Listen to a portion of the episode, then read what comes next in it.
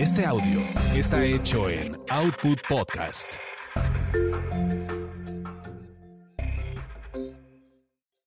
Escuchas a las sexolocas Alessia Divari y Edelmira Cárdenas. Prende tu curiosidad, activa tu imaginación, apaga tus prejuicios. Buenas tardes, queridos amigues, amigos eh, y amigas queridas. El día de hoy con Alessia Divari en nuestro programa Sexolocas, transmitiendo desde esta bella ciudad de Mérida con un calor endemoniado, pero aquí estamos contentos, contentas y felices. Así es que hoy es un buen, buen, buen programa. Vamos a hablar de todo. Déjenme pedirle a Alessia que se incorpore. Permítame tantito. Mi querida Alessia Divari.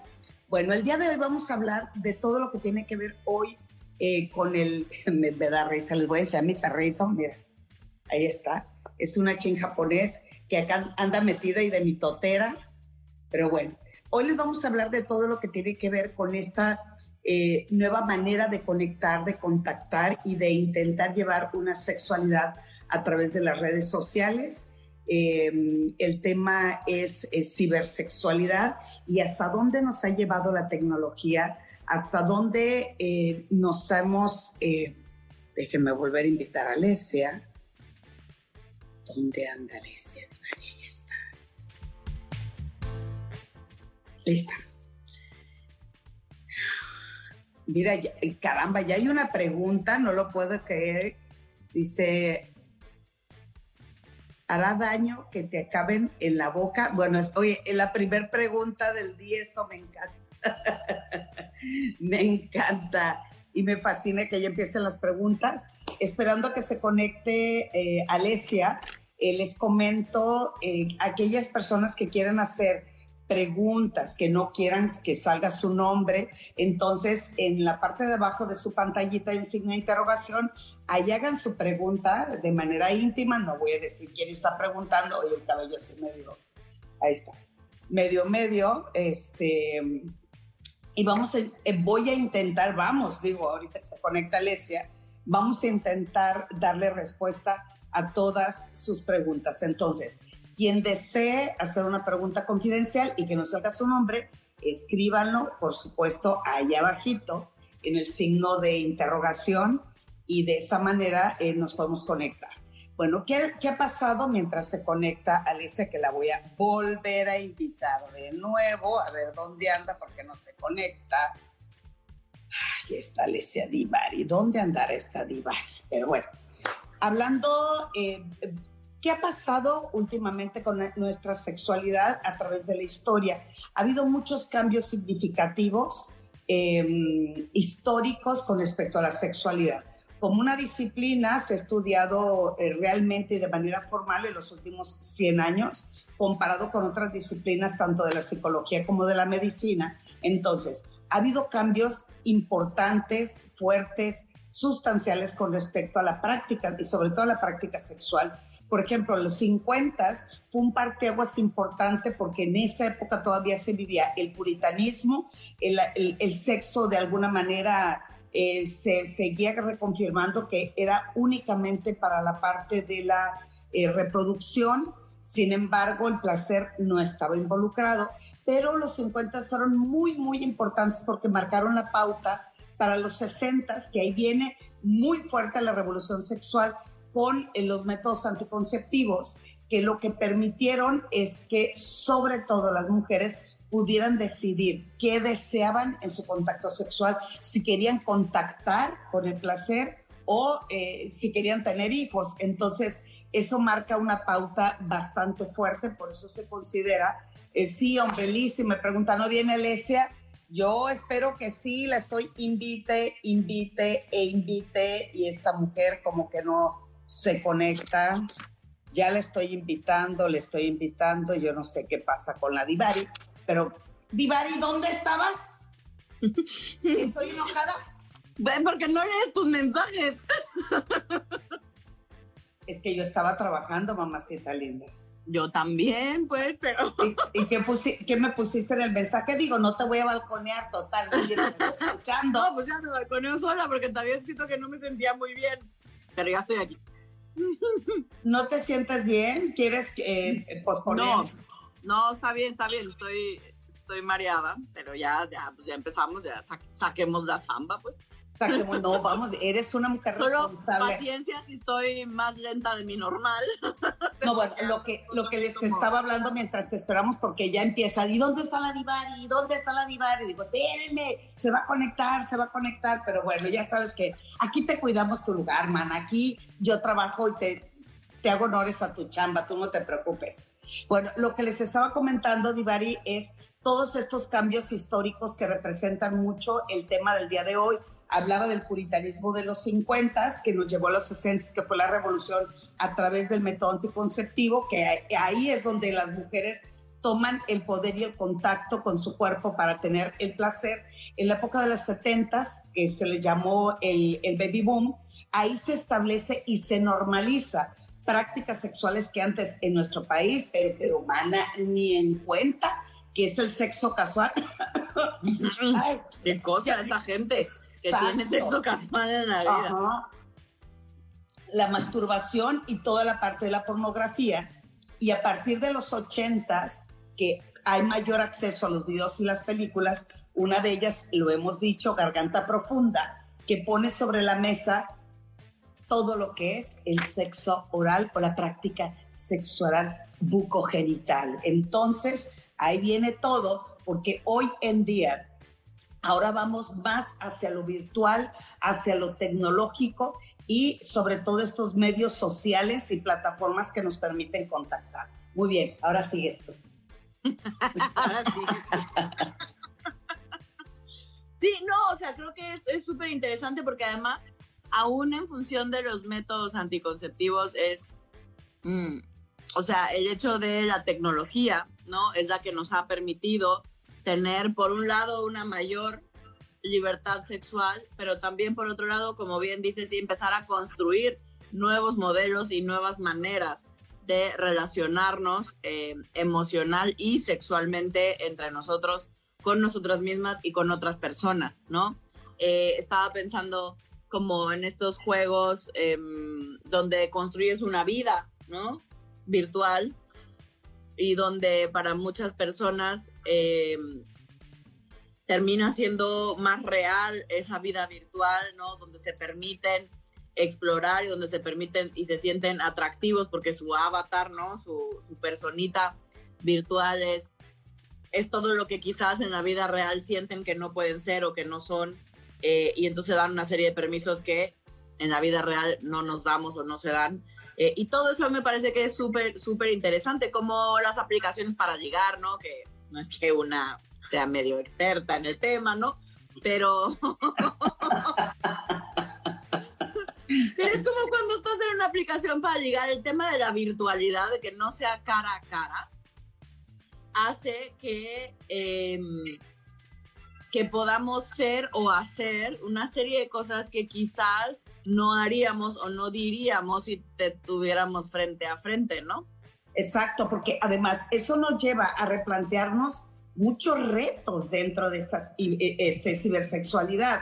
La primera de ellos, eh, de, ellas, tiene que ver con la privacidad. ¿Qué tanto es privado? ¿Qué tanto es mío? ¿Qué tanto lo puedo hacer público? ¿Qué tanto eh, eh, eso me puede llevar también a formas de violencia digital. Mucho de lo que se ha estado trabajando, sobre todo en nuestro país, que lamentablemente una chica llamada Olimpia, es su expareja, el, después de la ruptura, y, eh, sube unos videos con el contacto sexual. Entonces, ella por siete años luchó ante los tribunales y así es como nace la ley Olimpia para buscar justicia a través de lo que se publica y, el reto cuando hablo de lo que es privado y también el reto de la convivencia. Porque en este mundo virtual, y, y se los digo con conocimiento de causa, tengo un hijo que es muy cibernético y me estaba platicando su personaje, quién era en un pueblo ¿no? Y cómo se conducía y lo platicaba con tanto entusiasmo y tengo amigos y ahí no sé qué. Y dije, oye, ¿y ahí se puede tener sexo? Y me dice, ay, mamá, yo no. Le dije, no, yo, ojalá y tengas, mijo. Necesitas entrenamiento para tu vida, ¿no? Pero también cómo, cómo inmersos en esta fantasía se nos olvida también lo, lo, más, lo más importante que tiene que ver con un contacto y la confianza que así como se gana en segundos, pues también se va en segundos. Hoy dicen que el sexo es más fácil, pero encontrar el amor es mucho más, difícil. Pero también yo digo, espérenme, pues también yo puedo encontrar el amor. El asunto tiene que ver con esto de contactar y construir la ilusión a través de estas plataformas. ¿Verdad, Alicia Olivari? Exacto, ¿no? Que es lo que estábamos diciendo de las plataformas, como, como claro que se vuelve, sí, sí es cierto que se ha vuelto más fácil en el sentido que hay mucha más accesibilidad y hay más apertura para decir como pues si tengo ganas y quiero y tengo ganas de tener un encuentro sexual sin involucrarme emocionalmente y sin construir una relación de pareja, hoy lo podemos hacer, ¿no? Eh, hay esta inmediatez sexual que antes era más complicada, ¿no? No, no era tan fácil de vivir. Eh, y es por eso que a veces esta frase de entonces, pero ahora lo difícil es encontrar el amor, es porque, porque claro que muchas veces sentimos que es como, pues hay muchos peces en el mar y si no es este, pues será otro, y, ¿no? Em, y, y, el sentir que tenemos tanta opción a veces hace más complicada la elección, ¿no? Sí, porque la mayoría ve siempre el lado malo como todo en la vida. Hay un lado bueno, y hay, oye, en veces sí, en veces no. Pero mucho de lo que se está planteando con respecto a este romanzo cibernético, ¿no? Que varias personas no le apuestan, no le creen, porque la parte emocional también se puede dar a través de, del ciberespacio. Y conectarme y vincularme con esa persona también se puede eh, eh, llevar a cabo. Y también ese mismo romance cibernético lo puedo llevar al plano real. El asunto es como cada, cada uno de nosotros, por ejemplo, oye, así tú y yo estamos, mana, tú no te preocupes. Pues resulta que me fui a comer con una amiga que hace mucho tiempo no la veía y que estaba súper entusiasmada eh, en las plataformas digitales porque estaba intentando contactar. Espero que no nos esté escuchando, amiga, gracias. Este, no, bueno, entonces eh, eh, le eh, hablamos del Tinder y yo, no, sí está interesante. Es que yo sí, ya ves que te he comentado, yo sí tengo ganas de entrar a ver qué rollo, ¿no? Cómo te mandan mensajes, cómo está el, cualquiera de esas plataformas. Entonces ella me dice, mira, yo te voy a enseñar, este, te voy a enseñar mis fotos de perfil que me las hice especialmente para Tinder. Y yo, o sea, especialmente hiciste una sesión fotográfica Sí, me asesoré de una agencia y mira, no, sí, las fotos increíbles, mana. Ella, espérame, caminando por Avenida Álvaro Obregón aquí en la, Roma, en, la Roma, ¿no? Así feliz y con una cantidad impresionante de globos, así, y ella caminando así. Para empezar, súper mega peinada y maquillada, algo que ella nunca hace. Y segundo, le dije, a ver, espérame, me estás diciendo que te estás riendo con globos. Si mal no recuerdo, eres alérgica al látex. No, bueno. sí, me dice, sí, pero no me los pasaron, ¿eh? Yo nada más tomé las correas y yo, a ver, ¿cómo construyes entonces tu personalidad y qué, tan, y qué tanto vamos dando, pero también qué tanto vas profundizando y tomando en serio o no cómo contactar? Sin embargo, viene la práctica del sexting, que también ha sido eh, una parte de lo que yo, yo le llamo, y seguramente tú también, esto del sexo que se está reinventando, que estamos este, intentando empatar de alguna manera, y eso nos lleva a la práctica del sexting. Claro, que el sexting, que no es otra cosa más que eh, tener eh, intercambios sexuales de manera virtual, ya sea por medio de videos, textos, eh, GIFs, em, emoticones, ¿no? Cualquier cosa que pueda apelar a algo sexual a través de un teléfono inteligente. O sea, eh, sexting significa el tema sexual y venía de textear. Originalmente era intercambiar mensajes eh, sexuales con alguien, pero ha ido evolucionando y hoy intercambiamos videos, pero lo que sea que nos podamos intercambiar eh, vía virtual, ¿no? Lo cual, como decías, puede ser una cosa súper linda y puede ser algo que nos ayude a sentirnos más cómodos quizás con la persona que estamos quedando y entonces vamos como que nos vamos enterando de ciertas fantasías o de cosas que quizás nos gustaría hacer, ¿no? Eh, pero también es cierto que puede ser que durante el sexting me dé permiso y me sienta cómodo, cómoda, diciendo y fantaseando con una serie de cosas, pero que cuando te veo en persona me cambia la personalidad, ¿no? Y no me parezco a la persona con la que chateaste, ¿no? Con la que texteaste, con la que te escribiste. Eh, y eso, eh, por eso es importante que el sexting lo tomemos con filosofía, ¿no? Porque no es igual para muchos de nosotros, para la gran mayoría de las personas, no es igual tener una pantalla, no estarte viendo. Si yo no te estoy viendo, solo te estoy escribiendo, capaz que agarro valor y te escribo, oye, pero cuando si tuviera yo enfrente y te agarraría y te jalaría el pelo y te diría, y eres una no sé qué, ¿no? Y entonces me animo así a decirte.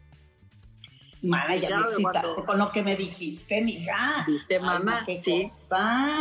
Pero igual luego te tengo así de frente y en persona y ay, güey, no, o sea, ya no se siente igual de fácil, ¿no?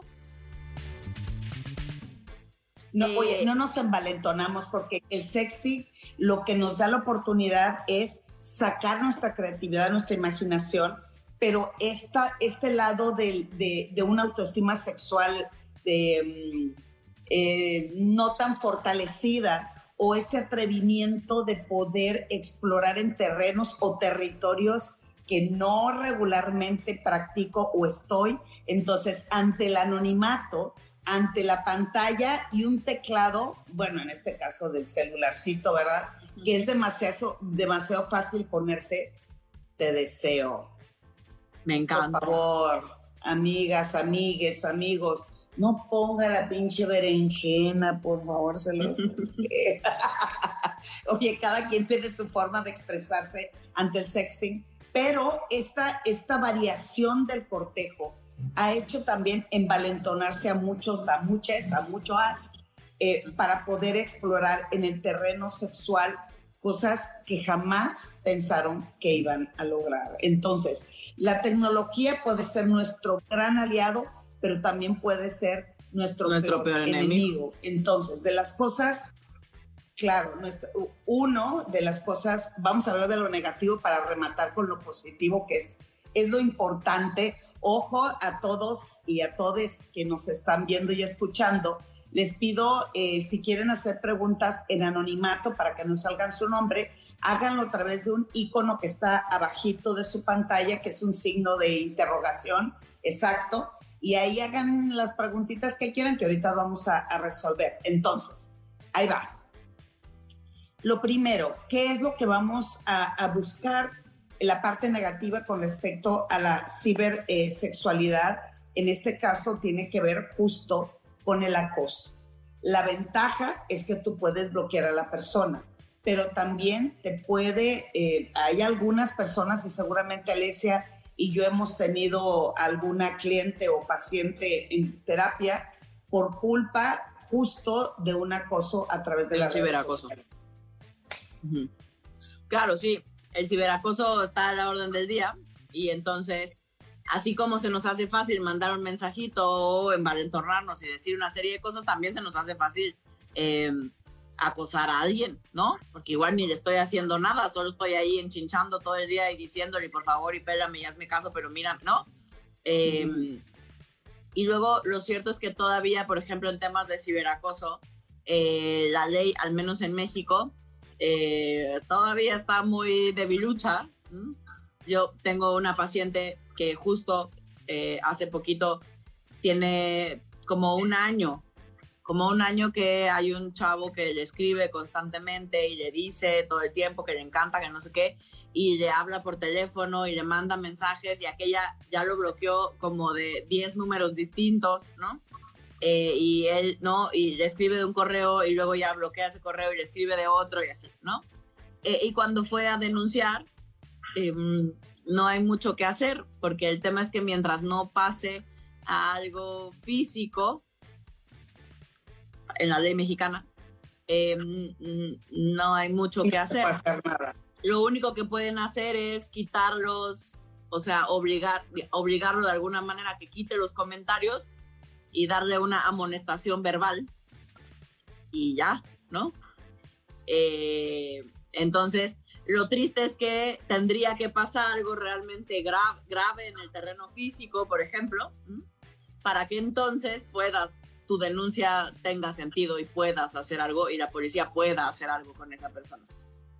Sí, y además eso empieza como acoso y realmente se vuelve una violencia digital. O sea, los métodos también a través de la violencia, nosotras y, todos ustedes están viendo, eh, eh, este, ¿cómo se dice? Fotografías o videos que tú subes sin la, con la única intención de compartir que estoy en la playa o que estoy en algún otro momento de mi vida y empieza inmediatamente la violencia con, eh, me acuerdo una vez salí en un programa y una persona empezó a mandar una cantidad de cerditos impresionante, ¿no?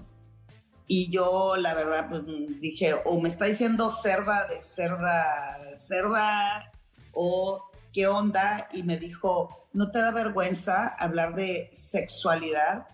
Ah, bueno, menos, mal que dijo de sexualidad. Eh, ¿No te da vergüenza hablar de sexualidad estando tan vieja y tan gorda? Eso, cuando alguien no tiene la seguridad personal, no tiene una autoestima fortalecida, no está bien posesionada en el aquí y en el ahora para continuar y enfrentar ese tipo de comentarios, realmente se vuelve una situación de violencia. Y hay que pararlo, claro, por supuesto, hay que pararlo, pero tampoco vamos a andar por la vida ni Alesia ni yo contestando la cantidad impresionante de comentarios que nos hacen y preguntas, ¿no? Y muchas de ellas tienen que ver también con violencia y muchas otras con acoso y tenemos que estarnos cuidando constantemente para eso. Ahora, el asunto, aparte del acoso, aparte de la violencia digital, también está este tema que nos han preguntado muchísimo, es la ciberinfidelidad. ¿no? que si es infiel mandar un mensaje. Que si cuenta, que si no cuenta, que si hasta dónde cuenta. Oye, que nomás porque no me la metieron, pues eso no cuenta como infidelidad, ¿no? Cuando sabemos que la infidelidad es la falta de ser fiel a los acuerdos y si en la relación de pareja, ¿qué tenemos permitido que no? ¿En dónde raya el límite? ¿En dónde me salí del límite? O sea, eso que sí tenemos que plantear en una relación y decir, a ver, espérame, espérame. Si tu vulva está en la boca de otra persona, eso es ser infidelidad. Es infidelidad para mí. Exacto. Entonces, si ya lo estableciste, le pusiste ejemplos y le pusieron en letra mayúscula y no en letritas pequeñas, entonces, cuando alguien obviamente pone su vulva en la boca de otra persona, entonces están faltando a los acuerdos fieles que hicieron que ya establecieron. Exacto, pero cuando dice, no, esto no es ser infiel, ¿tú qué opinas de eso, Divari?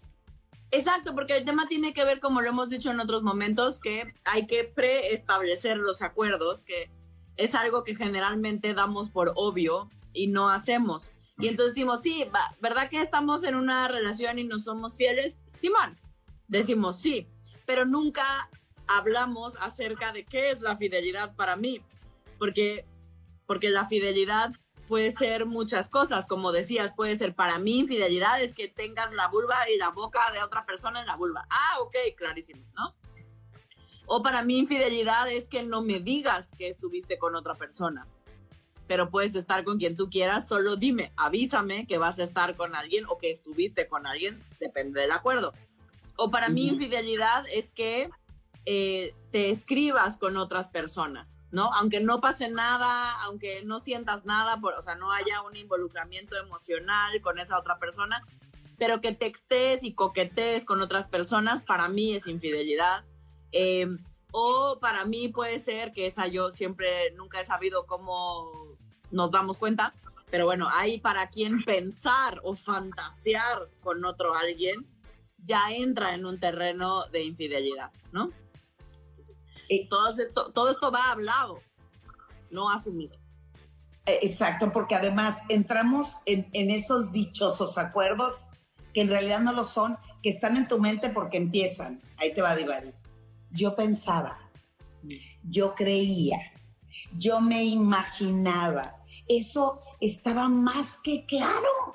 Cuando te a consulta te dicen, oiga doctora, más que claro, estaba, y yo, eh, no, no, no estaba claro que se fallaron a los acuerdos de la pareja. Bueno, cuando ni siquiera hay acuerdos, pero en este caso ha aumentado considerablemente después de la pandemia el acercamiento de muchas, la mayoría, me incluyo, de las personas a esta eh, em, cibersexualidad en todos los sentidos.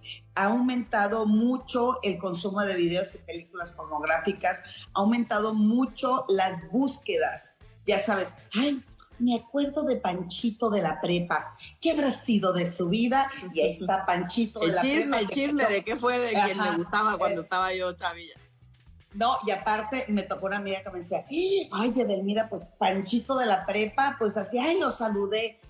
Justo estaba pensando en ti y resurgió la chispa y donde hubo fuego, cenizas quedan. Y en, la pandemia se la, se la pasó con el mentado Panchito, ¿no? chateando, jugando, sexteando y teniendo un sexo virtual que en muchos de los planos cuando dicen entre ay luego, oye, ¿y qué terminó lo de Panchito? Obviamente no es el nombre, ¿no? Pues ya nos citamos a vernos personalmente. Entonces, una cosa me va llevando a la otra, me va llevando a la otra, y empieza a haber una serie de complejidades que si las cosas no las hacemos en tiempo y forma, y de, la, y de los acuerdos necesarios, esto, esto sí se vuelve realmente un caos, porque el juego y el entretenimiento, cuando hay tiempo de ocio, como fue lo que sucedió en la pandemia, y en, en, mi casa, en mi vida, en mi espacio, en mi cama y en mi cuerpo, hay aburrimiento. No hay buena comunicación de pareja. Este, hay ausencia de deseo. Eh, no me siento conectado con el mundo que estoy, pues hacia dónde voy, pues hacia mi avatar. esa parte que yo quiero descubrir, que yo deseo conectar, que me hace sentir más viva que nunca, que me moja cada vez que llega un mensaje y dice, buenos días, princesa. O pensé en ti hoy, que tengas bonita noche y ahí te va un beso y colócalo en donde, quieras. Ay, mana, ya viste todo lo que le llegan a uno, ¿verdad? Todo lo que con todo lo que le llegan a uno, sí. Y es, para quienes están escuchando, mándenos sus historias. O sea, para ustedes, ¿qué, ¿cómo funciona esta famosa cibersexualidad? ¿Cómo ha sido? ¿Cómo la han vivido? ¿Han tenido buenas experiencias? ¿No tan buenas experiencias? Unas y unas. Eh, ¿les, es, ¿Les cambia la personalidad cuando están en el terreno virtual? ¿O ustedes sienten que más o menos siguen siendo ¿no? Que, siguen siendo los mismos, ¿no? No, no son más atrevidos o más atrevidas en el terreno virtual. Eh, hay a quien le pasa todo lo contrario, ¿no? Que en el terreno virtual como que no se siente tan cómodo, tan cómoda, eh, y entonces es como más retraída o le cuesta más trabajo, no sabe qué decir y entonces se siente ridícula porque no te tiene enfrente y le pasa todo lo contrario y de pronto los ves en persona o estás con, e, con esa persona ya eh, en el terreno, el en vivo, ¿no? Y es como una súper, es una súper sorpresa para bien, ¿no? Porque o, ah, también que nos... Sí, sí, sí. Y además quien nos diga si, si esto de la cibersexualidad es, ha sido una oportunidad, ha sido una pesadilla o ha sido una ausencia de emoción o ha habido mucha más emoción que en mi vida personal y, y en mi vida privada, que nos platiquen, valdría mucho la pena, pero vamos a saludar un poquito porque hay muchas preguntas, eh, me encanta y comentarios. Sajaita nos saluda, hola, hola, muchos saludos, querida amiga, que aquí va a estar, wow, no, bueno, muchos besos para todos. Ah, ándale, Sandy, nos manda saludos desde Villahermosa, Tabasco, mana. de mi tierra, tierra que me vio crecer. Exacto. Oye, y vaya que te vio crecer, mi hija. No, ¿verdad? no. no, muchos saludos. mira, hola, oye, así no invento. Hola, hola, hola. Sí, la verdad, mucha gente que se está uniendo y hay mucho saludo. Vamos a empezar con la primera pregunta. Repito, quien quiera hacerlo de manera personal y que no aparezca el nombre, eh, ¿dónde van a apuntar? Le van a clicar aquí al simbolito que tiene un signito de interrogación. Exactamente, vamos a empezar desde ahí. Eh, dice, mi pareja me fue infiel y yo a causa de cáncer perdí un seno y aparte de ahí, a partir, bueno, es a partir de ahí no tengo apetito sexual, Divari. ¿Quieres responder? Pues mira, yo creo que ahí, ahí es bastante más complejo que lo que te podamos responder en 10 segundos. Eh, pero me parece, mija, que valdría la pena que tuvieras apoyo psicológico, porque cuando pasamos por procesos de algún tipo de enfermedad grave, como puede ser el cáncer, eh, algo que generalmente mandamos al cajón del olvido es el tema sexual, eh, porque nos dicen, me incluyo porque así me lo dijeron a mí cuando yo pregunté a mi doctor, a mi oncólogo, por temas sexuales, mi le decía, pero hay cosas más importantes en las cuales pensar, ¿no? ¿Qué tienes que andar pensando entre parte en el guayabo cuando apenas te van a operar, ¿no? Eh, pero para mí es algo que me hace sentirme viva, ¿no? Estar en contacto con mi sexualidad es parte de, importante de mi propia recuperación y de volver a conectar con la vida y de sentirme, ¿no? Que sigo aquí y disfrutando.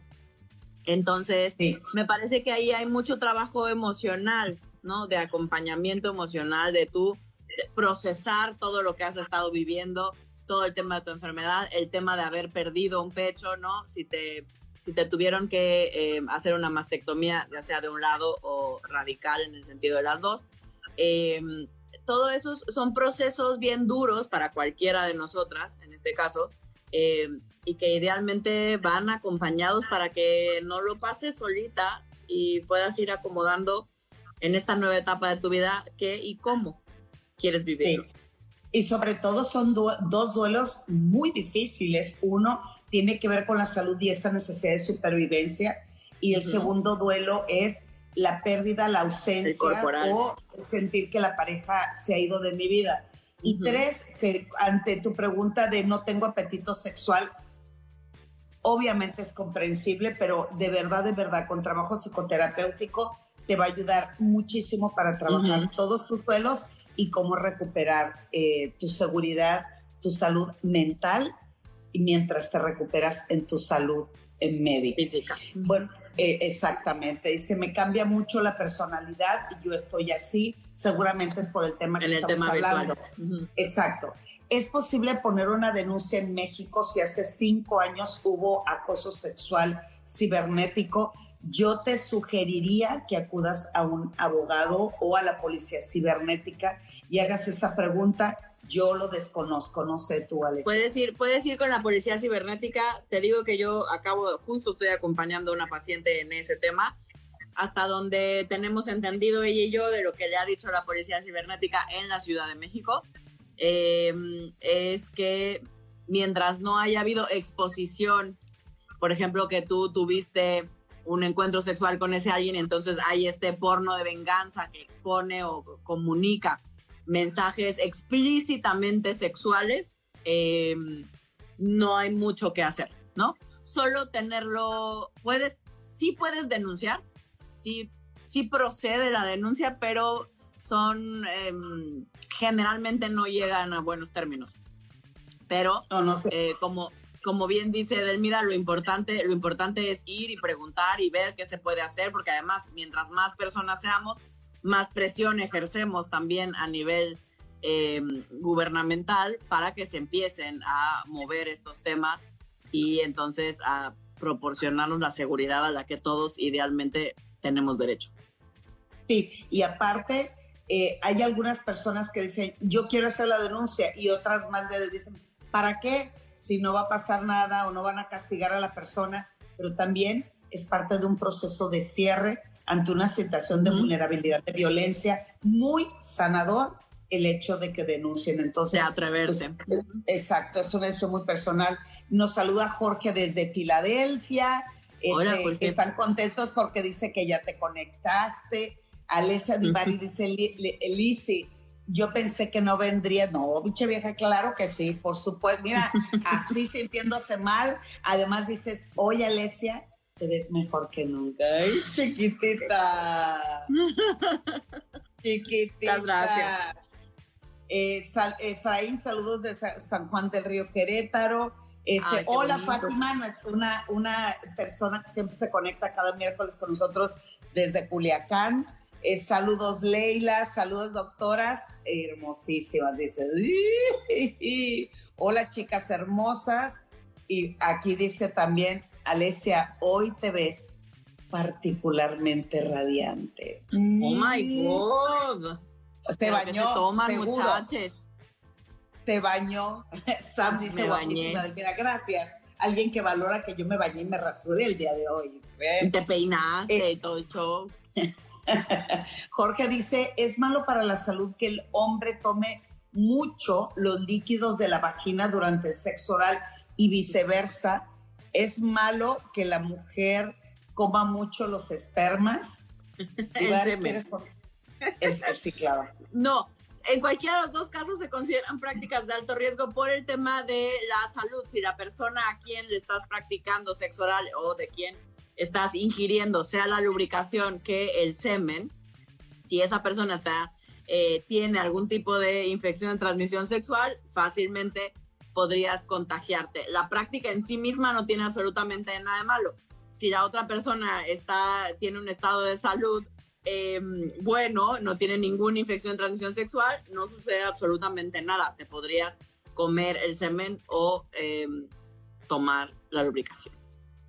Sí, aunque hay estudios también que demuestran que ha incrementado mucho el cáncer de garganta, el cáncer de laringe y el cáncer de ano, y se le atribuye al virus del papiloma humano. Entonces, pues es una decisión totalmente personal. en un estado de salud. bueno. Óptimo, sí, hay que tener el, el, debido cuidado. Ram dice, a mí me gusta el sexting porque creo que uno dice cosas en vivo que no las diría. Bueno, pues eso es cada quien, ¿verdad? Saludos de Concepción, qué chulas, gracias. Dice ya sí, eso es verdad. Teníamos sexting muy chingón y cuando nos vimos, la verdad, fue decepcionante. Pues sí, lo que pasa es que vamos llenando expectativas. Recuerden que lo que escribimos, yo puedo decir, oye, estoy súper caliente, mana, estoy en Mérida en este momento, llegué hoy toda sudada, el sobaco, el, pelero todo sudoroso y te estoy esperando para ti en este momento. Y, a la hora de la, de, la, entrega, pues está, está cañón, pero bueno, aquí no hay que llenarnos tanto de expectativa en el momento del encuentro. Ahí es conocer, aprender, escuchar, sentir, contactar y disfrutar del momento y a ver qué nos depara la sorpresa de lo que estamos viviendo ahí. Dice Aguilar, eh, caen mal con la caen mal con la berenjena, dicen, caen mal con la berenjena. Este, Bren, porque si empezó como sexting, ¿por qué si empezó como sexting después de meses, él ha manifestado que le da temor en la realidad no ser suficiente? Si empezó super hot, ahora ya pasó a un segundo término. Pues porque justo lo que estábamos diciendo, no es lo mismo realidad que virtualidad. Y entonces, para muchas personas, particularmente hombres, es yo estoy súper atrevido y te digo y te voy a hacer y te voy a mover y te voy a hacer, ¿no? Todo lo que te haría y te diría en persona. Y luego me dice, ok, conozcámonos, ¿no? Y hagamos todas estas cosas que nos estamos diciendo y yo digo, ¡ah, qué pinche susto! Y capaz, ¿y cómo voy a hacer? No me voy a sentir, habrá muchas personas que de pronto no se van a sentir a la altura de todo eso que te están diciendo que te van a hacer, ¿no? Y eso asusta y entonces por eso te echan para atrás. Sí, oye, o el típico de te voy a subir, te voy a aventar, te la voy a meter todita y al momento del encuentro apenas me da la vida para levantar el brazo. Exacto, sí, tengo fuerza para nada. ¿No? Exacto. Eh, Pesh dice, a mí me gusta el sexting, es padre y no se da a nadie porque si ya no quiero estar con sexting, pues ya no. O sea, lo que dices, se la pasa bomba, ya cuando no le gusta, pues puede bloquear a la persona o lo puede eliminar. Vamos con las preguntas eh, de las dudas de este lado. Eh, ¿Es malo tener sexo anal muy seguido? Pues si lo disfrutan, se la pasan bien, tienen sus debidos cuidados. Pues no, a, ver, Divari, ¿tú qué opinas? ¿Está bien? ¿Es no, malo? o sea, lo único que generalmente decimos con no tiene que ver con la frecuencia, sino con que el ano, el esfínter esté, o sea, correctamente estimulado para que no te lastimes. Mientras no suceda, mientras no te estés lastimando, todo en orden, puedes tener diario si quieres, si es algo que te gusta y disfrutas. Mira, otra pregunta bastante, y gracias por hacernos este tipo de, bueno, todas las preguntas son bienvenidas. Dice, ¿qué estudios recomiendan para hacerse saber que no tenemos alguna ETS o infección de transmisión sexual. Tú llegas a cualquier laboratorio clínico, esto ya está también en todo nuestro país, llegas a un laboratorio clínico y así, tal cual pides el examen. De, exactamente. Eh, eh, y de esa manera, si tú vas a tener un encuentro con alguien que pues ojos vemos, corazones no sabemos y genitales, ¿dónde los metemos? Pues está cañón y es, eh, eso está Em, eso yo lo considero bastante chido y construir la confianza con la persona que me voy a vincular y no quieren tener algún método de barrera, ¿no? Para evitar esto, pues pidan los exámenes clínicos y son muy efectivos y son muy rápidos, por cierto. Yo los recomiendo ampliamente. Eh, dicen, eh, ya en persona nos enloquecemos, pues sí, ojalá sea del sentido fantástico, figurativo, Exacto, sí. nos encantamos. Eh, dice, ¿qué tan real es el sexo cibernético? Pues súper real, ¿no, Divari? Pues sí, pues es tan real como lo queramos, como cada uno de nosotros lo alcance a vivir y a contactar. Puede ser una experiencia increíble o puede ser una experiencia desastrosa, eso depende de cada uno de nosotros, de los permisos que nos demos, de qué tanto em, eh, soy capaz de explorar y de qué tanto además me gusta o no me gusta, porque lo cierto es que no a todo mundo le gusta el sexo virtual. Es una opción, como siempre decimos, es una opción más para explorar, para divertirnos, para conocer, em, para vivir y ejercer nuestra sexualidad. Si quiero y si no quiero, también se vale. Porque mira, por ejemplo, aquí dentro de las historias dice, es divertido y emocionante lo de cibersexualidad. Por lo menos me siento bien, pero ya en vivo y en directo, cuerpo a cuerpo, es diferente y me siento un poco más estresada. Pero bueno, otro comentario dice, yo he experimentado el cibersexo, él con su voz vive en otro país y lo que, con lo que me dice, ha logrado lo que mi ex no pudo por 23 años. ¡Auch!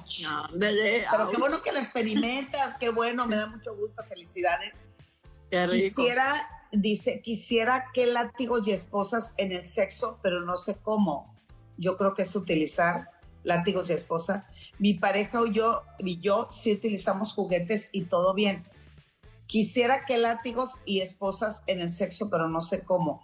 A ver, Punto número uno, yo te recomendaría mucho, léete un libro fantástico que es de BDSM para principiantes, es el libro de Fernanda Tapia, donde te va enseñando paso a paso cómo hacer los juegos, cómo, empezar el y cómo eh, utilizar correctamente las esposas. Recordemos que por acá pasan unas arterias muy importantes que cuando sujetamos, apretamos o envolvemos las muñecas, si no está bien hecho y no está bien efectuado, pues puede venir un infarto. Entonces, la recomendación es siempre buscar información real, no se vayan a Pito Pérez opinó. No, el libro de Fernanda Tapia está, eh, creo que se llama Las 40 sombras de Fer, ¿no? Algo así. 50. A las 50, sombras de Fer. Exacto. Mi pareja me fue infiel. Ah, ya está, ok. Es posible, nunca he tenido un orgasmo ¿Qué debo hacer para mejorar mi placer sexual? Dice Ali.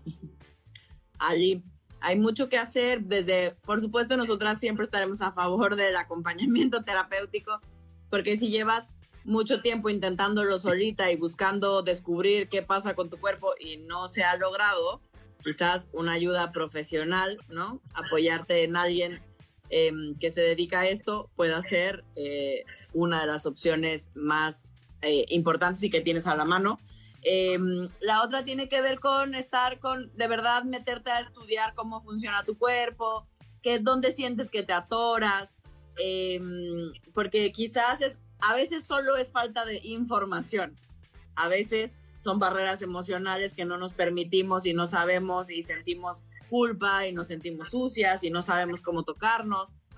Eh, a veces tiene que ver con la relación de pareja. Entonces, eh, pues por ahí te lo dejo allí para que tú decidas por dónde, por qué, qué camino tomar y por dónde empezar. Sí, porque esto viene también con otra, otro comentario y tu respuesta queda, pero mi mandado a hacer es eh, dominado venirme sola, pero en pareja no. ¿Cómo mejorarlo? Tiempo es, confianza o experimentación tampoco. Recuerden que el objetivo principal de una actividad sexual no necesariamente tiene que ver con el orgasmo. el orgasmo. Es cómo voy construyendo el vínculo, cómo vamos experimentando el menú que tenemos sexual o el buffet sexual para conocernos, para entregarnos, para disfrutarnos, para contactar con el placer y no necesariamente que sí es importante, ojo, el orgasmo, pero hay que saber qué tan mentalizado o mentalizada estamos en el momento del contacto sexual como para dudar o decir que ese, esa, ese momento no fue del todo satisfactorio o exitoso porque no llegó el orgasmo. Entonces, síganle jugando, pásensela bien y eso está bien chido. A ver, Alessia Divari dice, ¿pudiera hablar de métodos que podamos implementar cuando tu pareja tiene disautonomía? dependerá del grado de disautonomía, o sea, de la intensidad. Yo, yo también tengo disautonomía, eh, pero la mía es leve, pues, ¿no? O sea, yo puedo, hay, hay quien no puede estar de pie, ¿no? Cuando es muy, muy grave el simple hecho de la gravedad de estar, de que, implica estar de pie, hace que me empiece a marear, que me empiece a sentir que me voy a em, desmayar. Entonces desconozco la intensidad de la disautonomía de tu pareja, porque simplemente tiene que ver con cuidar estos cambios, sobre todo de posición repentinos. Em, pero nadie mejor que tu pareja para conocer cómo funciona su cuerpo. Eh, es, es, es, él o, es él o ella, porque no entendí si tu pareja era él o ella, em, quien te necesita y quien necesita observarse. Para, porque yo, por ejemplo, a mí sí me ha pasado que me he desmayado durante un encuentro sexual. No, este, bueno, güey, yo me infarto ahí. El susto, no, me acuerdo, siempre que me acuerdo de este pobre muchachito, digo, el susto que le metí sin querer porque no le avisé que me podía pasar eh, y, de pronto me desmayé. O sea, caí así como con Y este, y no me acuerdo así que abro los ojos y tenía yo así su cara aquí encima de mí, unos ojos de susto, no sé, ya se me murió aquí esta señora. ¿Y qué voy a hacer con ella? Eh, Oye, al tiempo que se venía, se me fue. Exacto, ¿no? Tal cual. Entonces, este, entonces, pues sí, no, no, no hay que hacer eso. Si tú ya sabes que te pasa, o sea, que te puede pasar y que hay una serie de cosas que, que vas aprendiendo que funcionan mejor. O sea, si para mí, por ejemplo, en mi caso, si hace mucho calor, eh, ahorita, por ejemplo, no me he sentido muy bien porque ha estado haciendo mucho calor y el calor y yo, con el tema de la disautonomía, el calor no es mi mejor amigo. Eh, entonces estoy, estoy mareada, me cuesta más trabajo, como el día a día. Em, y nada, entonces simplemente pues vas aprendiendo qué cosas funcionan para ti, ¿no? Exacto. Em, Porque además eh, eh, tuve un caso de unos chicos que se fueron, este, eran dos chicos, y se fueron a un viaje a la playa como el encuentro de la pareja para conocerse y disfrutarse, se tuvieron que regresar porque uno de ellos eh, tiene la desautonomía y, y, con el calor se desmayaba constantemente. Entonces, eh, ahí hay que conocer el cuerpo, hay que estar preguntando y que esta persona, tu pareja, te vaya marcando la pauta de que le gusta. Que sí, que no, y hasta dónde. Exacto, exacto, exacto. Bueno. Eh, ¿Cómo puedo hacer para aprender a disfrutar el sexo? No sé cómo tocarme. Pues mi reina, no vayas con un objetivo, hombre. Déjate llevar. Es más, métete a la ducha, métete a la regadera, deja que tu cuerpo se llene de agua, se sienta la temperatura de agua, agarra el jabón, el gel, el sacate, lo que tengas a la mano, restriega, contacta, respira, ponte música, pon algo de aroma, pero que la intención no sea, ay, me estoy tocando, ay, estoy sintiendo bien chido. No, es solamente conocerte. Exacto, conocerte y explorarte. ¿Por qué a veces un hombre de 65 años no tiene erección? Pues mira, no solamente de 65, ¿verdad, Alicia? Conocemos varios. Conocemos, conocemos de 20, de 30, de 40. Eh, porque no forzosamente es un tema que va estrictamente vinculado a la edad. Eh, si estás en, si tienes un buen estado de salud, hay muchísimos factores, ¿no? Pero si tu estado de salud es bueno, tus erecciones podrían estar, pues, ¿no? A 75 años los hombres, por supuesto que tienen elecciones no tan seguidas como alguien de 20, pero las elecciones siguen estando presentes. y, eh, oye, y eh, recapitulamos, aunque no haya erección, no importa.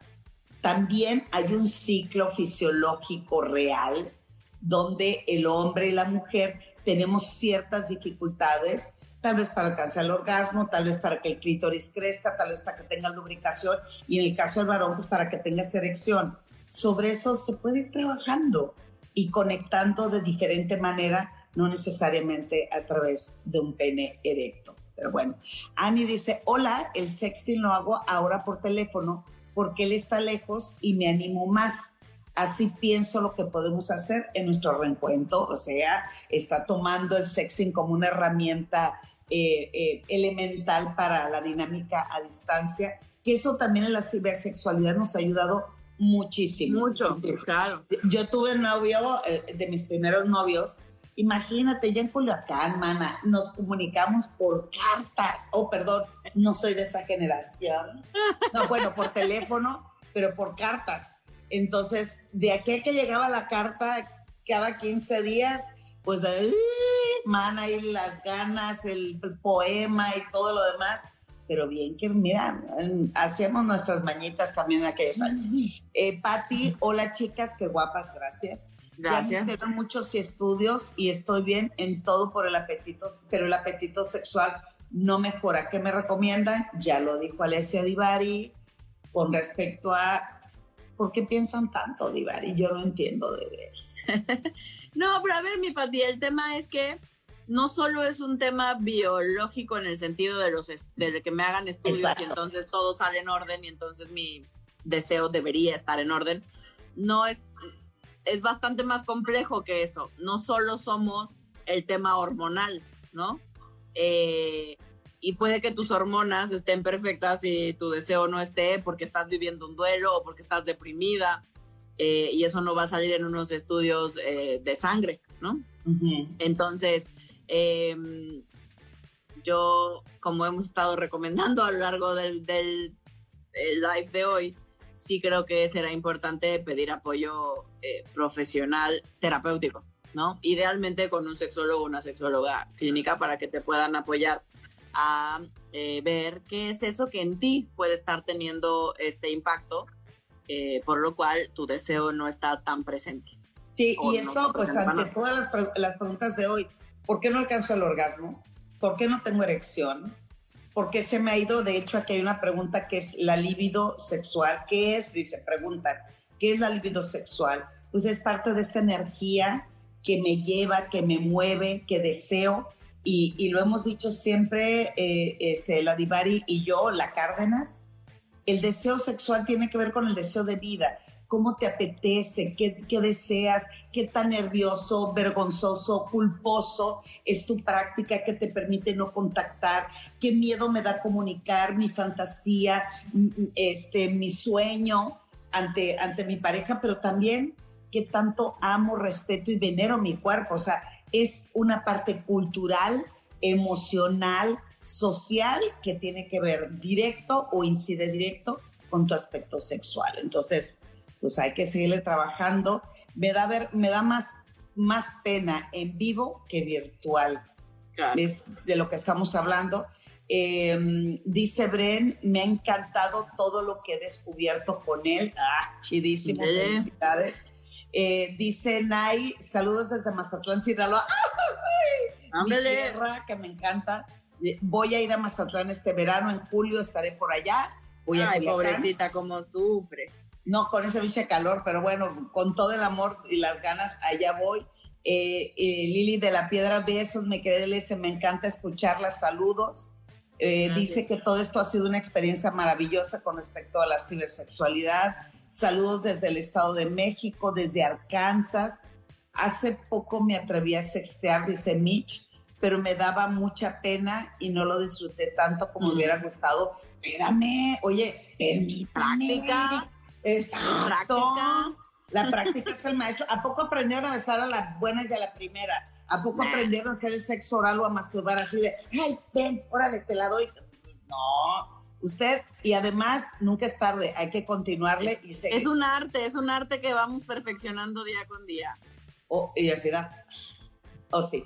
Bueno, saludos desde Maryland, desde Las Vegas. Eh, es, es, un. No, manda, nuestro tour por los United es que nos lo tenemos que dar un día de esto. Pues mira, yo sí puedo empezar a hacer agenda, mana. Tú nomás dime qué día te atraviesas el charco y empiezo a agendar con todos nuestros seguidores, compañeros y amigues que andan por todo el mundo y lo vamos a hacer muy bien. Hola hermosas mujeres, me encanta verlas juntas. Las amo, me conecto todos los miércoles, son las tregonas. Ay, gracias. Gracias. Me encanta mucho y siempre aprendo algo nuevo con ustedes. Este, las, ama, las amo, par de cabronas. Ay, ¿De dónde sacó eso tú? Bueno, Saludos desde Canadá, las admiro y las amo mucho, queridas doctoras. Gracias. nos quedan tres minutos para despedirnos. Ay, eh, eh, saludos hermosas, gracias. Yo sí le digo así a mi pareja que ando toda pestosa, dice, ah, dice Jorge Edel. Me gustas mucho. André, te digo, te digo exactamente, eres muy sensual. Mm. Ah, muy buena información, qué rico, gracias, gracias. Este, pues bueno, ayuda, recomiéndenme algo para el apetito sexual, ya lo dijimos. revisa por ahí que tienes en el cajón de tus emociones guardadas que no te permite contactar, no solamente con tu cuerpo, sino también eh, con tus emociones, porque dice, me he hecho estudios y todo está bien. Esta parte médica, querida amiga, que bueno, ¿qué te puedo decir? Dice que te des unas cachetadas, mana. Órale. ¿Yo? ¿Para qué? Ajá. Dice que, dice que ahí dice, date unas cachetadas para que despiertes. Eh, Clau dice, la autonomía es importante mantener los electrolitos de buena manera. es importante. Es bueno, sales de rehidratación. Gracias por la recomendación. Todo dice chido, chido, chido. Gatorade Dan consultas, sí. Divari, sus redes son. Arroba sexóloga Divari. Y Edelmira, en todas las redes sociales estoy así. Exacto. Hay que, eh, hay que seguir a la Divari. Le hackearon la cuenta, por favor, se lo suplico. Pobre mujer, años y años de trabajo, miles de seguidores. Es totalmente injusto. Hablando de ciber. Hablando de, ciber. Que le partieron la madre a la Divari y está recuperando nuevamente su nombre porque no es porque sea deshonrosa, pero había perdido su nombre. Habíamos perdido hasta el apellido. Eh, sí, queridas amigues, les agradecemos como cada miércoles que estén aquí con nosotros.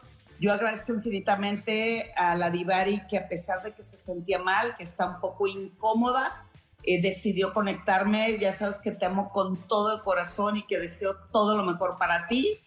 Amiga, te amo. Yo a ti te lo amo, muchas gracias, les mando un beso, nos vemos el próximo miércoles. Así será. Pásenla bonito. Besos, bye bye. Bye.